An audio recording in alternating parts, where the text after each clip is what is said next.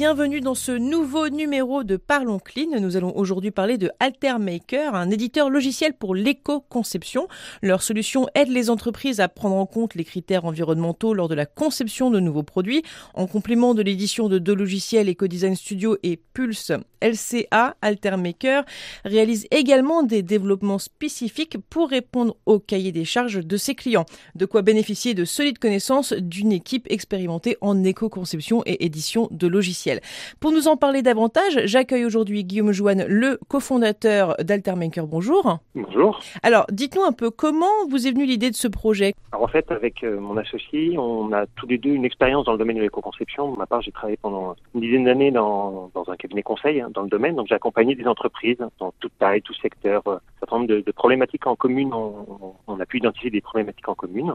Et puis, on s'est dit que, bah voilà, pour aller plus loin, pour aider les entreprises à vraiment généraliser la démarche, il y avait besoin de logiciels. Et donc, euh, d'où l'idée de, bah, de combiner nos, compétences en, en, développement de logiciels et en, et en éco-conception pour apporter ces solutions. Alors, expliquez-nous un peu comment ça marche exactement. Alors en fait, la clé d'entrée, je dirais que c'est très, c'est finalement le, le, produit. On va, on va s'attaquer à un produit, un stylo par exemple. La première question, ça va être quelles sont les matières, quels sont les process, quelles sont les masses euh, modélisées. Donc finalement toute la nomenclature du produit. Mm. Euh, on va rattacher cette nomenclature de produit à des données euh, disponibles dans nos bases qui vont finalement associer des impacts environnementaux. Mmh. Et puis après, on va aussi décrire le cycle de vie, d'où euh, les matières viennent, est-ce qu'il y a des sous-traitants, des fournisseurs, quelles sont les étapes de distribution, quelle est la fin de vie du produit. Donc finalement, l'ensemble du cycle de vie du produit. Et ça va nous permettre de faire un, un profil environnemental, une carte d'identité pour dire, ben voilà, c'est tel composant ou telle étape du cycle de vie qui est euh, la plus impactante sur le changement climatique, sur la pollution de l'eau, mmh. pollution de l'air. Et donc ensuite, ben, trouver des axes d'amélioration pour, pour faire des produits qui ont, qui ont moins d'impact. Qui sont les principaux destinataires de, ces logiciels alors? Alors ce sont euh, au sein des, entreprises, ce sont principalement les concepteurs produits. Euh, finalement, c'est eux qui ont qui ont la main euh, sur sur la nomenclature produit qui est la, donnée d'entrée. Donc ça va être eux les principaux utilisateurs avec autour d'eux l'innovation, la R&D quand on va s'adresser à des, nouveaux produits et puis avec des inputs assez importants du marketing et puis finalement derrière de tous les services pour avoir des infos sur le reste du cycle de vie. L'utilisateur principal, ça reste quelqu'un au bureau d'études ou à, tout au moins quelqu'un qui maîtrise la nomenclature du produit. Alors expliquez-nous en quoi Altermaker s'inscrit dans une démarche de développement durable? Alors bah déjà donc euh, finalement nos, nos, produits, nos solutions euh, bah, aident les clients, euh, les entreprises à, à, diminuer les impacts environnementaux de leurs produits. Donc ça c'est voilà c'est notre raison d'être et notre deuxième raison euh, associée finalement c'est de ne pas le limiter, comme c'est malheureusement le cas souvent aujourd'hui, à quelques produits pilotes, mais vraiment d'aider à massifier la démarche pour le faire sur le maximum de produits de, nos clients. Donc on aide vraiment nos clients à, passer l'étape supérieure et la vitesse supérieure sur cette démarche d'éco-conception. Et puis après, euh, évidemment, on, balaye devant notre porte aussi, et donc on applique finalement des, des logiques d'éco-conception, mais au niveau des logiciels, sur nos propres développements, pour que évidemment euh, nos solutions logicielles bah, soit codé de la façon la plus légère possible et consomme le moins possible. Est-ce que euh, vous avez un, exemple en tête euh, d'un de quelque chose qui a entre guillemets cartonné et fait une vraie différence euh, chez vos clients euh, et du coup euh, un réel impact sur sur l'environnement? Alors euh, j'ai un j'ai des exemples. Alors euh, évidemment toutes les entreprises ne veulent pas forcément communiquer, mais euh, une entreprise qui fait qui fait des pompes sous vide, hein, qui avec le logiciel a pu identifier les principaux les principaux hotspots, hein, les principaux points chauds, travailler à utiliser ces éléments-là dans sa reconception de produits et euh, finalement, en sortie, on a des, des diminutions d'impact et de consommation énergétique qui sont euh, de plus de 10%. Donc euh, voilà, des, des vrais, des vrais plus-values euh, sur sur la performance environnementale, tout en étant euh, économiquement plus intéressant pour pour l'entreprise.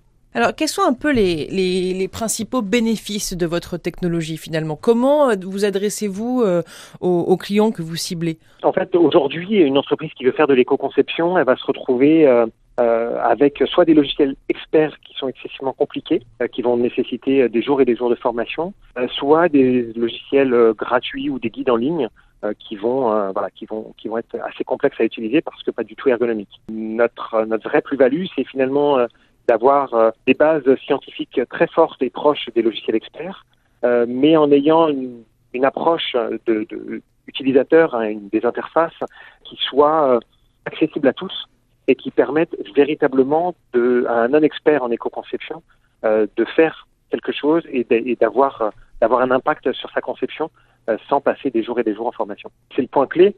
Et puis après, euh, vraiment sur ces logiques de, de, de, massification, ben, on a aussi des outils qui permettent voilà, aux entreprises de, de généraliser un petit peu plus facilement à partir des, des, évaluations sur l'ensemble de leur portfolio, etc., sans passer du temps à, remodéliser à chaque fois. Donc des gains de temps aussi à, à ce niveau-là.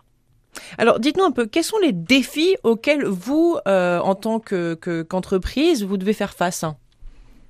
Ah, Je dirais qu'en fait, le, principal défi pour nous aujourd'hui, c'est euh,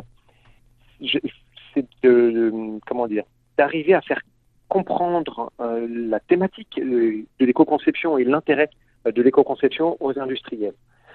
finalement, à partir du moment où, où ils ont compris ce que c'était que l'éco-conception. Il y a certes plusieurs solutions logicielles, plusieurs approches, on a nos avantages, euh, mais, mais aujourd'hui, le, le, vrai enjeu pour, pour finalement l'ensemble des même, même nos, concurrents et partenaires sur ces sujets-là, c'est finalement d'ouvrir euh, cette démarche à l'ensemble des industriels mmh. et de faire comprendre que ce n'est pas un poste de coût euh, que de se préoccuper de la performance environnementale produit, mais véritablement euh, des gains à moyen terme euh, sur de l'image, euh, sur euh, aussi de, la mobilisation en interne des salariés, sur des gains matières, etc.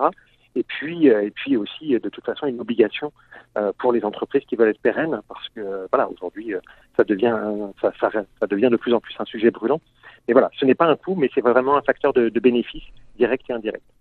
Et est-ce que vous êtes euh, spécialisé entre guillemets euh, vers un, un, certain type d'entreprise ou est-ce que vous essayez vraiment de d'aller dans n'importe quel domaine pour euh, promulguer justement cette éco-conception? Alors, on va être donc principalement sur des entreprises qui font de la conception de produits. Mmh. on peut faire de la conception de services euh, éco-conçus, mais c'est voilà, moins notre notre domaine. Après, on va être sur tous les secteurs. On a une historiquement une, euh, un partenariat avec un centre technique dans l'industrie de la mécanique, donc le CETIM, qui fait que voilà, dans ce secteur-là, on, a des outils un petit peu plus euh, évolués, un petit peu plus développés. Mais, sinon, non, on va s'adresser vraiment à, tous les secteurs parce que tous les secteurs, et dès qu'on parle de conception de produits, on a des impacts et puis on a une méthodologie et un socle commun méthodologique entre, entre les secteurs qui, est commun.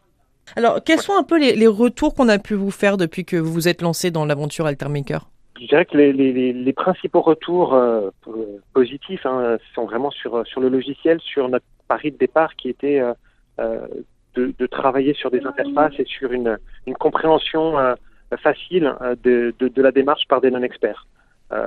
donc ça, on a pu le, le valider aussi bien en, en mettant l'outil à disposition des étudiants dans les TP, mmh. alors qu'ils découvraient la démarche, que, que des entreprises. C'est vraiment un point, un point important.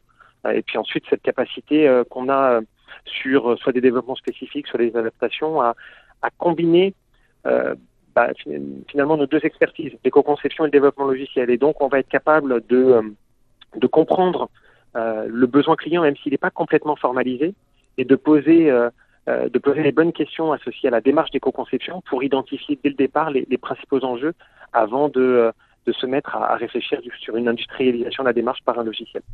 Et alors, quelles sont les prochaines étapes pour vous?